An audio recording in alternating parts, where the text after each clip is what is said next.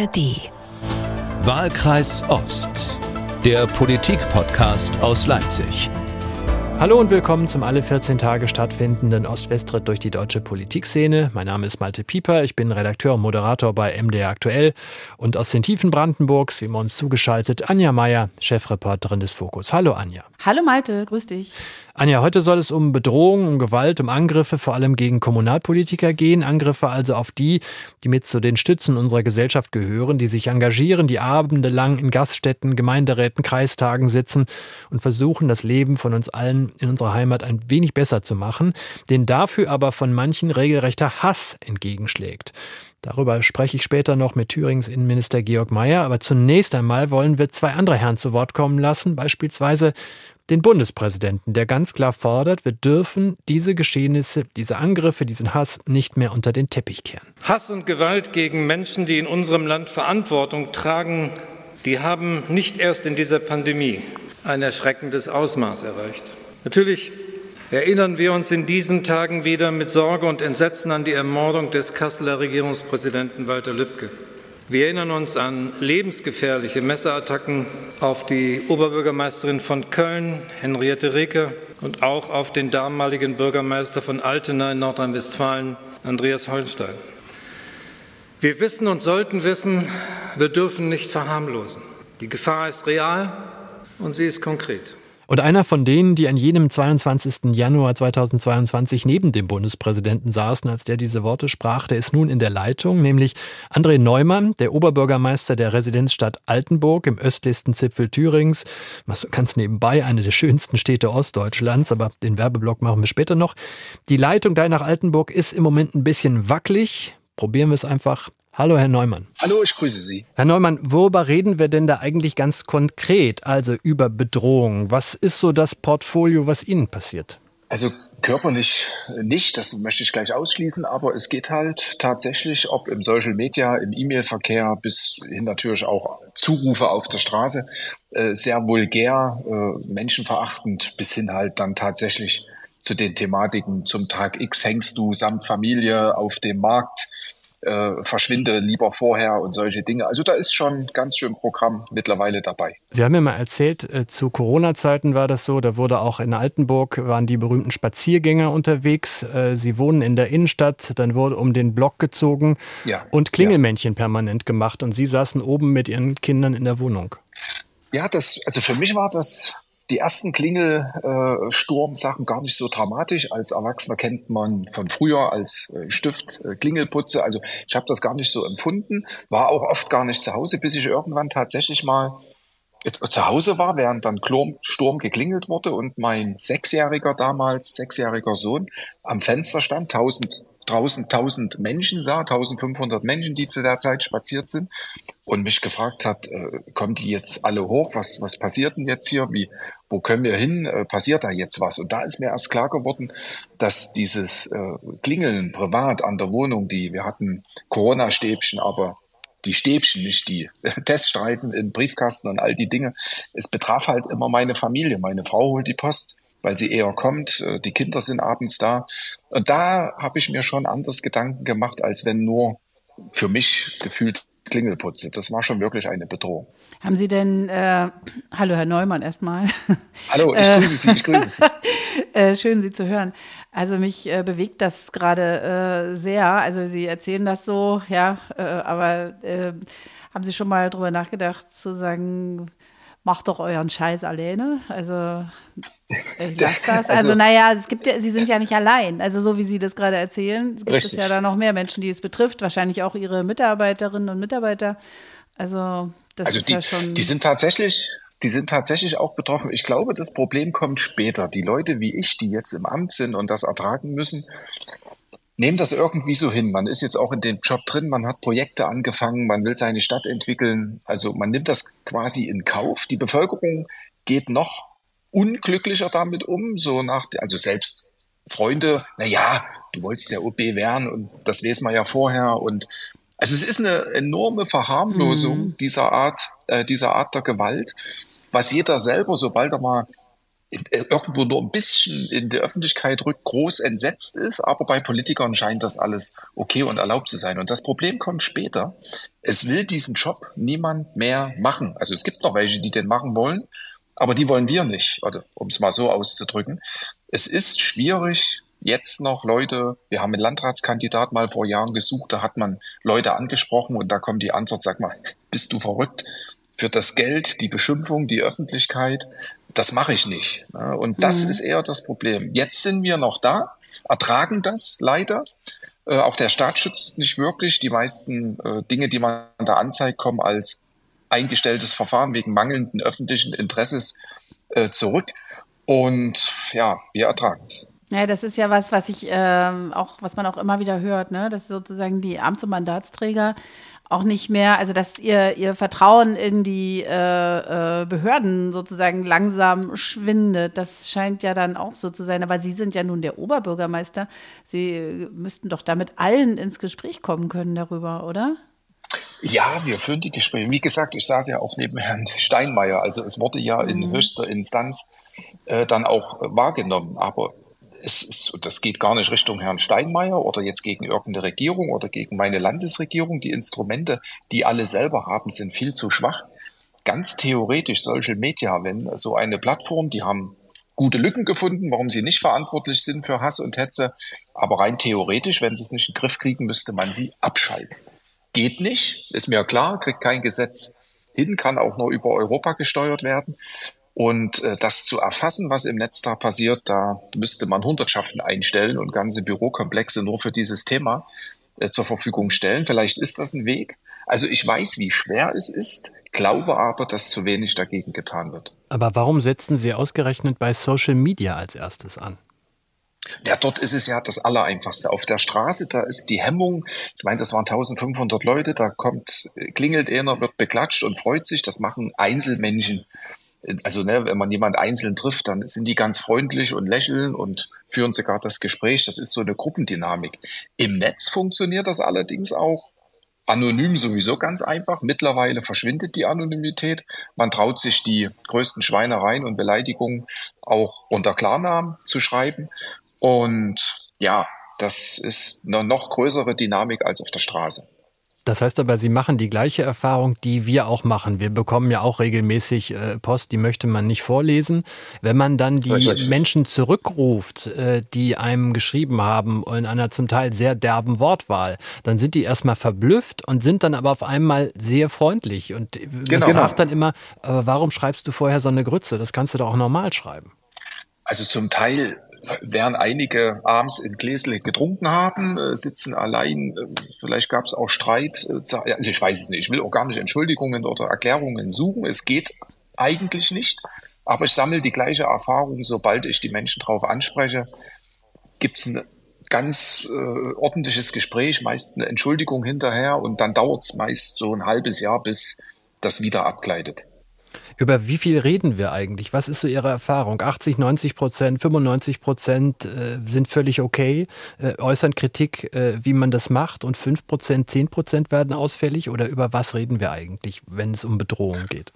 Auch umso weiter weg. Also wenn Sie auf ehemals Twitter jetzt Sing äh, äh, unterwegs sind, dort sind es eigentlich 90 Prozent äh, wirklich unter der Gürtellinie mhm. Hass und Hetze, kommen sie in die lokalen Facebook vor Ort hier, wo man sich kennt, äh, wo sich auch manche gegenseitig disziplinieren. Also es gibt ja tatsächlich auch welche, die das kannst du doch nicht schreiben, löscht das Ding und ähnliches. Also da findet es etwas weniger statt, aber umso weiter weg, umso unbekannter, anonymer das wird, werden Dinge geschrieben, die äh, verfolgt werden müssten, was einfach nicht funktioniert, was mit unserem Grundgesetz äh, nicht im geringsten zu vereinbaren ist.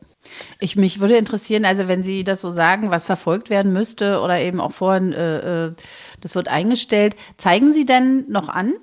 Also wir haben eine gewisse Zeit ganz konsequent alles angezeigt, äh, weil die Polizei uns auch mhm. gebe gebeten hat dazu. Die Polizei braucht im Prinzip auch die Fallzahlen. Ähm, es ist so eine Tendenz, man zeigt nicht an, auch andere Delikte und die Polizei sinken in ihren Fallzahlen, verlieren Personal und all das ist ja alles eine Spirale. Also die Polizei bittet jeden, alles konsequent anzuzeigen. Das geht ja dann aber über das Thema Staatsanwaltschaft. Und dort kommen die Einstellungen. Hm. Also wir hatten, äh, das, das ist ja, das, also im, im, auf der Bundesebene gibt es das ja auch. Also wir hatten kürzlich äh, zum, in der Fokusredaktion die äh, sehr bekannte FDP-Politikerin Marie-Agnes Strack-Zimmermann zu Gast. Und äh, die hat, also außer dem Ausschussvorsitzenden Verteidigungsausschuss, das muss man jetzt auch sagen, und äh, die hat erzählt, dass sie äh, in der Woche ungefähr 250 Anzeigen stellt. Wahnsinn. Und ja. auch ungefähr, also schon ja, mit ihrem Team auch ziemlich gewieft ist und weiß, was justiziabel ist. Es gab auch mal so eine, so eine Rückmeldung wohl wo äh, Behörden zu ihr gesagt haben, muss das sein? Und sie gesagt hat, sag mal, also sie, sie können sich vorstellen, sie hat ja diese etwas flapsige Art, so dieses, äh, sagt mal, tickt ihr noch richtig? ihr seid die Strafverfolgungsbehörden, ja. Und die hat das auch erzählt, dass sie äh, hin und wieder mal jemanden anruft, dass äh, da geht dann die Person ran und dann äh, sagt sie so, hallo, äh, Sie haben mich hier beschimpft und so. Und dann äh, sagt die Person, ah, naja, das habe ich jetzt natürlich nicht so gemeint. Na gut, dass Sie anrufen, dann haben wir das ja jetzt hier ausgeräumt. Und dann sagt sie, nee, nee, nichts ist ausgeräumt, Anzeige ist raus. Also so, ich wollte Ihnen nur mal zu verstehen geben, dass ich, dass ich wirklich existiere. Und ähm, das ist natürlich eine Frau mit einem, also die hat da äh, auch äh, fast schon Sportsgeist, ja, also die, die kann da was ab. Aber ich kann mir vorstellen, dass es sehr viele Menschen gibt, äh, vor allem äh, Frauen, äh, das kennt man hier auch aus dem, aus dem, aus der Bundespolitik. Frauen sind, werden noch härter, noch härter beschimpft ähm, das, äh, wo man irgendwie sagt, wisst ihr was, ich tue mir das nicht an. Also äh, noch eine kurze Episode. Ich hatte neulich ein Gespräch mit einer sehr, äh, auch sehr bekannten Politikerin, möchte ich jetzt nicht sagen, wer es ist. Und äh, die hatte äh, im Plenum des Bundestages eine Auseinandersetzung mit der AfD und danach mussten ihre Mitarbeiterinnen und Mitarbeiter den Stecker ziehen. Ja. Weil die un und die konnten einfach nicht mehr arbeiten. Den ganzen Tag haben anonym Menschen angerufen und äh, diese Mitarbeiterinnen im Büro äh, also richtig brutal äh, äh, beleidigt und bedroht. Und das ist natürlich eine, äh, also das ist eine, eine, ich hätte jetzt fast Qualität gesagt, ja, also das ist ein Tiefpunkt. Äh, das ist, glaube ich, Alltag inzwischen. Wer, wer macht das? Was ist Ihre Erfahrung? Sind das Leute mit viel Tagesfreizeit was, oder eben nachts nur, wenn irgendwie alle Messen gesungen sind für den Tag oder wie? Ja, das ist nicht nur nachts. Äh, es ist übrigens auch meiner Meinung nach gewollt. Also wir sind ja nun noch zum Glück sehr viele Politiker in Deutschland, die der AfD und den Rechtsextremen im Weg stehen. Und das ist eine der Strategien, jetzt sagen wir mal, Frau Drax-Zimmermann oder ich, wir treten nicht mehr an. Es wird viel einfacher, den Oberbürgermeisterposten auch von der Seite äh, zu erreichen. Also das ist schon Strategie. Das ist, glaube ich, äh, es gibt die verlorenen Schafe dazwischen, die einen einfach mal anrufen. Aber ich glaube, was der Bundestags, den Mitarbeitern dort der Bundestagsabgeordneten passiert ist, war gewollt, war Strategie und war auch organisiert und äh, mhm. dass wir irgendwann die Segel streichen. Mhm. Das ist auch das sportlich nehmen von Frau Track-Zimmermann. Das muss man einordnen. Ich nehme mhm. das auch oft sportlich. Jetzt ist meine Tochter zwölf, äh, 14, bewegt sich selber in sozialen Medien, liest im Prinzip die Dinge über ihren Papa mit. Mhm. Oh die Frau äh, äh, es fragt manchmal abends auf dem Sofa, ne, ich habe das die Debatte wieder verfolgt, äh, äh, muss ich mir Sorgen machen und andere. Also es ist, das sportlich Nehmen von uns mag in Selbstschutz sein, ist aber am Ende auch kein äh, richtiges Verhalten, weil es ist, es sind Straftaten, es ist nicht mit unserem Grundgesetz der Würde der Menschen vereinbar, es schadet Familien, es äh, geht an die, äh, das Umfeld ran. Also ich würde viel mehr Kraft äh, äh reinstecken als Regierung, wie auch immer, ich habe jetzt auch keine Idee, aber es fühlt sich nicht so an, als wenn alle Kraft reingesteckt wird, das zu minimieren. Wir hatten hier vor vier Wochen im Podcast Petra Köpping zu Gast, äh, Staatsministerin in Sachsen zur Landtagswahl SPD-Spitzenkandidatin. Davor war sie Bürgermeisterin einer kleinen Gemeinde äh, vor Leipzig. Sie war Landrätin des Leipziger Landes, also quasi bei Ihnen um die Ecke. Und Petra ja. Köpping äh, stand vor ein paar Jahren auch während der Corona-Zeit in ihrem Wohnzimmer, in ihrem Privathaus und musste sich vor der Tür dann einen Fackelzug von Corona-Leugnern anschauen. Und als wir sie darauf angesprochen haben, sagte sie das Folgende. Was es mit mir macht, ich bin unendlich traurig an so einer Stelle. Ich bin kein ängstlicher Typ, ich bin traurig, weil ich sage, ich kämpfe jeden Tag für die Menschen hier vor Ort. Ich bin jeden Tag draußen, fahre durchs Land. Ich komme gerade von Görlitz und mache von früh bis spät, äh, damit jetzt den Menschen hier gut geht, damit wir hier gute Programme machen, damit wir gute Angebote machen, damit wir die Krankenhäuser sanieren. Und dann erlebe ich das. Und da überlegt man wirklich auch mal abends äh, zwei, drei Stunden und sagt, hm, mach nicht weiter. Ich höre jetzt auf. Ja. Gibt es ja auch solche Entscheidungen ne, bei anderen. Mhm. Und dann kommt der nächste Tag und ich kriege unendlich viele Mails. Ich kriege Blumen ins Büro, zu mir kommen Leute nach Hause, die mir kleine Geschenke mitbringen. Das war in der Weihnachtszeit, kleine Weihnachtsherzen oder sonst irgendwas. Und dann sage ich doch, genau das, dafür lohnt sich's. Das ist, äh, das, das lässt einen Politiker nicht kalt. Weder mich noch andere. Und ich kann den Spruch, die haben ja jetzt ein dickes Fell überhaupt nicht leiden. Haben wir nicht. Petra Köpping vor vier Wochen hier im Wahlkreis Ost nachzuhören, wie alle unsere Podcasts in der ARD Audiothek. Herr Neumann, wenn wir mal, wenn wir auf Sie schauen, was machen diese Bedrohungen, über die wir schon gesprochen haben, was machen die ganz persönlich mit Ihnen? Ganz persönlich. Man kommt an diesen Punkt, sich die Frage zu stellen, also mein Leben ist ja genauso kurz wie das der aller anderen. Die Zeit verrinnt genauso schnell und ich werde mich irgendwann im Sterbebett fragen müssen, hat man alles richtig getan? Hat man mit seiner Zeit das Richtige angefangen? Und tatsächlich begibt man sich in diese Sphären hinein zu überlegen, na ja, klar, ich helfe auch manchen, ich entwickle die Stadt, es ist auch mein großes Ziel, aber passt das überein, dass du die Jahre, die du in dem Amt verbringst, dich mit so viel Hass äh, auch beschäftigen musst, mit so viel Dummheit? Also ich glaube, äh, viele Menschen, die sowas schreiben und sagen, sind tatsächlich dumm. Ich kann mir das gar nicht anders erklären. Und mit dieser Dummheit äh, zu leben, umzugehen und trotzdem dein äh, Tagwerk zu verbringen, macht es ja sinnlos nicht, aber irgendwie sinnloser. Jetzt habe ich vor allen Dingen auf das Aber gewartet, denn äh, Sie haben ja im Sommer oder im Frühjahr auch wieder Kommunalwahlen. Sie treten genau. wieder an für den, für den Posten äh, Ende Mai was ist der Moment dann zu sagen, ich mache doch weiter? Ist es das, ich will die nicht gewinnen lassen? Also zum Teil kann man sich genau von denen nicht in die Knie zwingen lassen. Bei mir ist es noch ganz persönlich ein anderes Thema. Ich habe mir zwölf Jahre vorgenommen, also zwei Legislaturen, die Stadt zu entwickeln, die für die Bürger hier das Beste rauszuholen. Dazu muss ich noch einmal gewinnen. Also der Bürger spielt dann auch eine Rolle, ob es ich werde oder jemand anders. Aber diese zwei Legislaturen lasse ich mir nicht von irgendjemand in dieser Welt äh, mit, ob dumm, ob äh, äh, wie auch immer da vorgegangen wird, wegnehmen. Das ist ein großes Ziel. Es macht die Zeit anstrengender, es macht sie schwerer, ertragbar, aber noch lange nicht so, dass man sein Ziel nicht verfolgt. Und so geht es, glaube ich, vielen Kommunalpolitikern.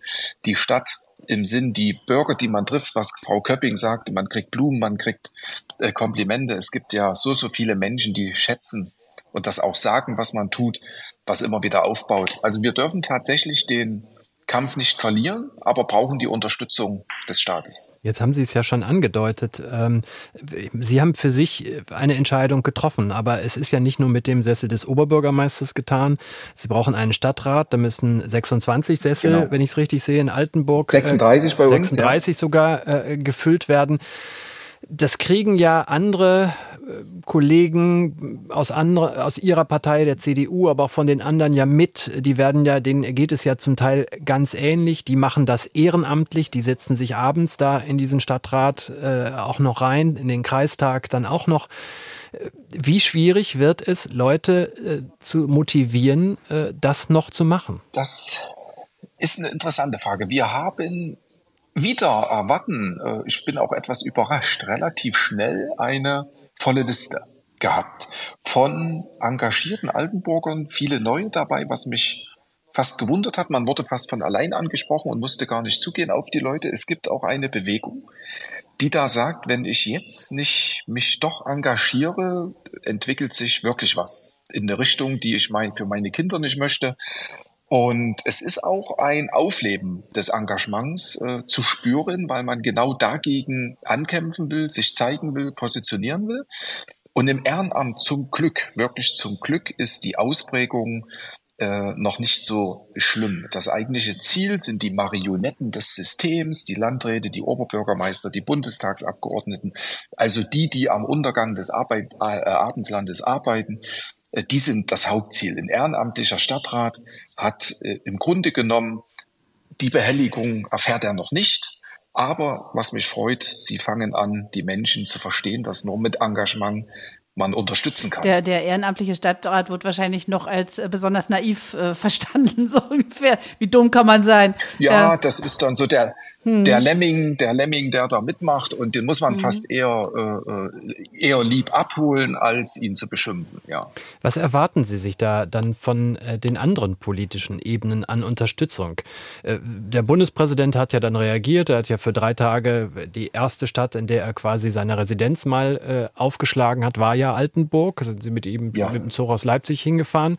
Ähm, genau. Das ist ja eine Unterstützung, ein Sichtbarmachen von Schulterschluss. Was muss aus Ihrer Sicht darüber hinaus passieren? Also was Herr Steinmeier da gemacht hat, die Ortsreihe insgesamt äh, ist tatsächlich ein, eine richtig gute Geschichte und er hat auch mir äh, damals enorm geholfen. Aber das ist gar nicht das, was, äh, was es ist, was man braucht. Ich brauche als André Neumann in Altenburg keine persönliche äh, äh Betreuung des Staates. Ich bräuchte einfach nur das Bild zu sehen. Es werden Gesetze Geld, Mitarbeiter eingesetzt, um es im Großen und Ganzen zu bekämpfen.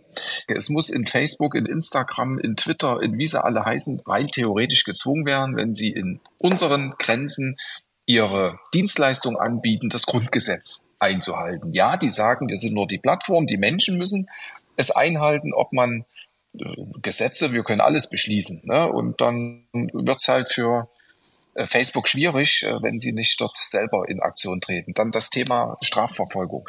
Also wenn alles eingestellt wird über die Staatsanwaltschaft oder wenn es mal dazu kommt, jemand für eine Morddrohung 200 äh, Euro bezahlt, dann sind das alles Themen, die nicht ausreichen. Es muss in der Gesetzgebung, in der Verfolgung einfach mehr getan werden. Und dann brauche ich nicht die persönliche Betreuung, sondern will spüren, dass ringsrum auf die die, die für die Demokratie vor Ort kämpfen, die da sind, die unser Land nach vorne bringen wollen, dass auf die geachtet wird.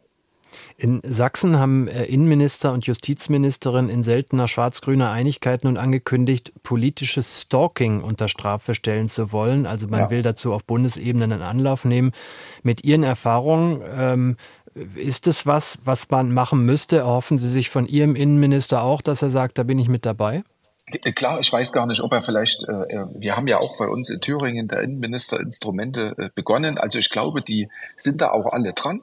Das muss halt alles schneller gehen. Und da kann man fast nicht überziehen. Ja, Datenschutz und die Freiheit äh, der Menschen ist wichtig, aber sobald sie unser Grundgesetz verletzen, äh, ist ja die Einschränkung, glaube ich, gerechtfertigt. Und hier muss schnell und hart gehandelt werden. Ich würde gerne zum Schluss noch äh, eine andere Frau zu Wort äh, kommen lassen, ähm, nämlich eine Frau, die quasi noch mehr Angriffspunkte äh, liefert, die nicht nur politisch engagiert ist, die eben auch noch eine Frau ist und die dazu noch migrantische Wurzeln hat. Hören wir mal kurz rein, wie Lena Sanier Güngör das formuliert. Sie ist nicht nur Thüringer Landtagsabgeordnete, sondern auch Fraktionsvorsitzende der Linken im Stadtrat von Jena. Ich kriege auch, je nachdem, wozu ich mich politisch äußere, abwertende Nachrichten, aber ich kriege insbesondere als migrantische Frau diese Nachrichten. Und ich glaube, dass so diese Verschaltung von bestimmten Ebenen, also die Tatsache, dass ich eben als junge Frau politisch sichtbar bin und damit auch einer bestimmten Politikernorm oder einem Bild in Anführungszeichen nicht entspreche, das alles macht ja was aus bei der Frage, wer fühlt sich überhaupt wie sicher, damit Politik zu machen. Und ich kenne natürlich genug KollegInnen, die äh, sagen, das mache ich nicht. Ich will da meine Familie schützen, solange wir gar nicht ernst genommen werden mit den Schwierigkeiten, denen wir politisch ausgesetzt sind, wenn man einmal sozusagen in eine Öffentlichkeit tritt. Zurück zu Ihnen nach Altenburg, Herr ja. Neumann. Ähm, ich stelle jetzt zum Schluss mal die 100-Euro-Frage. Ja? Ähm, was ist in den letzten Jahren kaputt gegangen, dass wir oder besser Teile der Gesellschaft inzwischen so miteinander umgehen? Es wurde sich meiner Meinung nach zu sehr an Akzeptanz äh, geübt. Äh, es wird ja gesteuert auch. Äh, viele dieser Dinge sind gesteuert von außen. Das wissen wir ja alle, was für Instrumente da auch verwendet werden. Und dieses Abflachen, also diese Hemmschwelle, dass die so niedrig äh, geworden ist, das kann ich Ihnen gar nicht erklären. Das Beispiel hier, äh, die Frau gerade, es wundern sich auch alle, warum wir auf unseren Listen bestimmte Frauenquoren aussetzen, also 50 Prozent, 30 Prozent oder wie auch immer. Warum sollen junge Frauen das tun mit solchen Erlebnissen, wenn sie es nicht schon äh, gerade selbst tun? Und also wenn man sowas hört, da braucht man sich gar nicht wundern, dass äh, ja auch so wenig Frauen in der Politik Lust haben mitzumachen. Und das ist aber genau das, was wir bräuchten. Die Sicht äh, der Frauen, die andere Denkweise. Und das ist so, so wichtig. Und das wird verhindert. Aber zurück zu Ihrer Frage. Ich kann Ihnen nicht sagen, warum die Hemmschwelle so gesunken ist. Social Media, Internet wird eine Rolle spielen. Das Einfache, das Anonyme zum Teil, dieses nicht greifbar dafür, das wird eine Rolle spielen. Und deswegen ist Social Media lange nicht nur Segen, sondern auch ein großer Fluch. Ja, also ich, ich bin jetzt nicht äh, ganz auf dem, habe nicht ganz auf dem Schirm, was jetzt gerade aktuell geplant wird, aber es ist natürlich im Laufe der äh, normalen Wahlperiode kriegt man das jetzt immer wieder mit, dass da im Innenausschuss auch vor allem drüber gesprochen wird. Und äh, man hört eigentlich, also man kann sagen, fast alle Politikerinnen und Politiker werden äh, bedroht oder geschmäht, vor allem gerne über ihre Mitarbeiterinnen, über ihre Büros. Also sozusagen die Subalternen werden äh, klein gemacht, runtergemacht, ja. Und mein Eindruck ist, dass äh, es, wenn sie Frauen sind, wird es schlimmer, wenn sie Migrantinnen sind, wird es noch schlimmer, wenn sie Transpersonen sind, wovon wir ja auch einige im Bundestag inzwischen haben, ist es ganz schlimm. Ja, das wird dann auch im Plenum so zelebriert äh, seitens der AfD. Das sind Verhaltensweisen, die man, ich, ich denke das oft so, so als Mutter, denke ich dann immer, was würdest du machen, wenn dein Kind so mit dir reden, also wenn es, wenn jemand so mit dir umgehen würde? Ja, und das noch öffentlich. Äh, also du hättest jedes Recht, den Kontakt abzubrechen, ja, oder den Menschen anzuzeigen. Und äh, das finde ich wirklich ganz bedenklich. Und was man aber auch sieht, die viele Politikerinnen und Politiker haben keine Lust mehr, über diese Erlebnisse zu sprechen, weil es, das ist eine absurde Wendung, die, also sozusagen nochmal so, so ein inhärentes Problem. Wenn du darüber sprichst, dann äh, markierst du dich selbst als Opfer, was natürlich absurd ist, ja, denn eigentlich müsste es genau andersrum sein. Du, du äh, markierst dich und dann äh, kommt die Solidarität. Aber die Leute haben auch, also man erlebt, ich glaube, viele Menschen, die zum Beispiel bei Facebook sind, das ist ja noch, äh, das ist im Vergleich zu X, ehemals Twitter, noch sozusagen harmlos. Twitter ist wirklich, ähm, wirklich, Entschuldigung, eine Kloake inzwischen. Das ist einfach ähm, ganz schlimm. Die, äh, jetzt habe ich den Faden verloren. äh, habe ich den Faden verloren, sorry. Aber dann kann, dann kann ich, dann kann ich kurz, dann kann ich kurz einspringen. Ja. Was glaubten Sie, wie ich mich fühlte, dass man sich wegen bei Herrn Steinmeier dann auch noch in so prominenter Runde in Phoenix Live mhm. sich mit Klingelputze meldet? Das mhm. ist ja absurd. Da mhm. denkt man sich ja selber, also äh, äh, die müssen sich da draußen alle kaputt lachen. Mhm. Aber erst wenn man in die Dimension einsteigt und deswegen auch die Anfrage heute für die, äh, diesen Podcast, wieder über Bedrohung und man gibt zu, dass man da betroffen ist und dass es auch Menschen gibt, die einen nicht mögen, sondern beschimpfen. Aber es ist genau, wie Sie es sagen, äh, die falsch, genau falsch rum gedacht. Wir müssen ja raus damit die Menschen, die es tun müssen, mhm. die dies noch erreicht, merken, wie betroffen es macht, wie es Familien äh, beeinträchtigt und äh, was es ja, es gibt auch Menschen, die scheitern tatsächlich daran und geben ihren Beruf auf und werden krank das muss ja erfahren werden, das muss gesprochen werden, am besten an jedem Küchentisch mhm. und jeder, der selber spürt, ich schreibe abends so einen Mist, oh, meine Freunde verurteilen das, ich mhm. sollte mich mal auch mir auch überlegen, was ich hier tue. Wir müssen alle darüber reden. Hm. Und man kann natürlich die Betroffenen auch stärken. Also ich glaube, in Brandenburg gibt es eine Ansprechstelle für Mandatsträger weil das Innenministerium hier äh, in, den, in eine Studie gemacht hat, eine Kommunalstudie. Und äh, da kann man sich auch beraten lassen. Also ich glaube, da geht es schon darum, nicht nur, dass man sozusagen innerlich stark wird, sondern auch, wie man Netzwerke knüpft, wie man kommuniziert und so. Aber Sie haben recht, es kann nicht sozusagen die Aufgabe des, des Opfers sein, äh, äh, da alleine vor sich hinzukämpfen. Es kann nur sein, kann in diesem Fall nur darum gehen, dass man irgendwie einen vernünftigen Umgang damit hat, damit es einen nicht zerstört. Aber es ist insgesamt eine gesamtgesellschaftliche Aufgabe, auf jeden Fall. Nancy Faeser Wir hat so eine Anspruchsstelle jetzt auch auf Bundesebene angekündigt und will sie jetzt auch äh, einrichten. Herr Neumann, damit wir, man muss ja immer konstruktiv enden mit einem positiven äh, Ausblick, damit wir nicht alle mit so einem schlechten Gefühl hier rausgehen. Äh, Sehr wie, gern sogar. Wie, wie, dunkel die Welt ist. Ähm, was sagen Sie den jungen Menschen, und Sie sind ja auch in Schulen unterwegs, Sie treffen Jugendgruppen und so weiter, was sagen Sie denen denn eigentlich, warum sie sich politisch engagieren sollen? Es ist relativ einfach. Wenn Sie auch nur geringsten Ansatz von Veränderung wollen, dann müssen Sie es selbst bewegen. Und das wird zum Teil viel verstanden. Wir haben natürlich auf dem Weg dann die, die sich doch nicht engagieren, die sich das zwar gerne angehört haben, aber es gibt Jugendliche, auch in Altenburg spüren wir das, auch in unseren äh, Gremien, dass äh, Jugendliche das verstehen und sich auf den Weg machen. Die Welt wird politischer, sie wird von der Bandbreite her wieder politischer gedacht und gesprochen. Und ich spüre gerade tatsächlich einen Aufschwung an Engagement, an politischen. Aber wie gesagt, der Schritt in die verantwortungsvollen Positionen, der ist den, den wir nicht mit einem akzeptieren, dieser Hasshetze und äh, Beleidigungswellen und Wut auf die Politiker, die dürfen wir dort nicht abbrechen lassen. Aber wir wollten gut enden. Wir wollten gut enden. Darf ich noch was sagen? Ja. Ja. an, an alle, die zuhören, der Spaß überwiegt immer noch, wenn man sieht, wie seine Stadt äh, die Projekte, die angeschoben sind, sich entwickeln, Menschen mit offenem Mund davor stehen und sich freuen und das manchmal auch sagen und zugeben. Kommt alle raus, macht mit und wir gestalten unsere Welt, klingt jetzt salomolisch, aber zum Besseren. Und die nächste Etappe ist die Spielestadt Altenburg, korrekt? Genauso, Spielewelt Josephinum in Altenburg. Und wir werden dann nicht nur eine der, der schönsten Städte Deut äh, Ostdeutschlands sein, sondern wir machen uns auf die Perle Mitteldeutschlands und darüber hinaus. Da liegt die Latte ganz niedrig. Besten Dank. also ich finde, ich werde, ich werde mit meinen Enkeltöchtern bei Ihnen vorbeikommen. Aber unbedingt. Eindeutig. Und geben Sie das Bescheid. war jetzt so überzeugend gerade. Vielen Dank an André Neumann, den Oberbürgermeister von Altenburg. Bis dahin. Einen wunderschönen Tag. Tschüss. Danke, ciao. Tschüss. Wegen der Winterferien in Sachsen und Thüringen haben wir das Gespräch vor gut einer Woche aufgezeichnet und da traf es sich, dass am Tag danach Thürings Innenminister Georg Mayer von der SPD zu Gast hier bei uns in der MDR-Zentrale in Leipzig war, also der Mann, der für die Sicherheit in Thüringen zuständig ist. Herr Mayer, wir haben eben eine ganze Menge von Herrn Neumann gehört, beispielhaft, wie Kommunalpolitiker bedroht werden. Fackelzüge vor den Privathäusern, Hassmails, Anpöbeln. Was kann, was muss aus Ihrer Sicht äh, Politik da leisten, um gerade die Kommunalpolitiker, von denen ja so viel abhängt in unserem System, besser zu schützen? Es gibt ja immer zwei Ansätze, die Repression und die Prävention.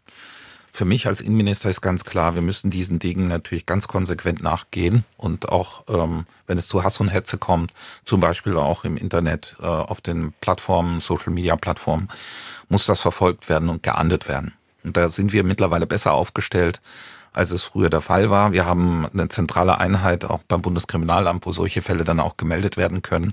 Und ich höre jetzt immer öfter, dass es da auch zu empfindlichen Bußen kommt. Das hat natürlich einen disziplinierenden Effekt. Das müssen wir machen. Und das ist vollkommen klar, dass das ähm, auch für mich als Innenminister wichtig ist. Aber wir müssen natürlich auch gerade Kommunalpolitiker äh, schützen. Ähm, wir müssen ihnen Möglichkeiten geben, wie sie damit auch lernen, wie soll ich sagen, umzugehen. Das heißt nicht, dass sie es zu akzeptieren haben, sondern eben, dass sie sich auch Rat holen, was man tun kann, wenn solche Dinge stattfinden.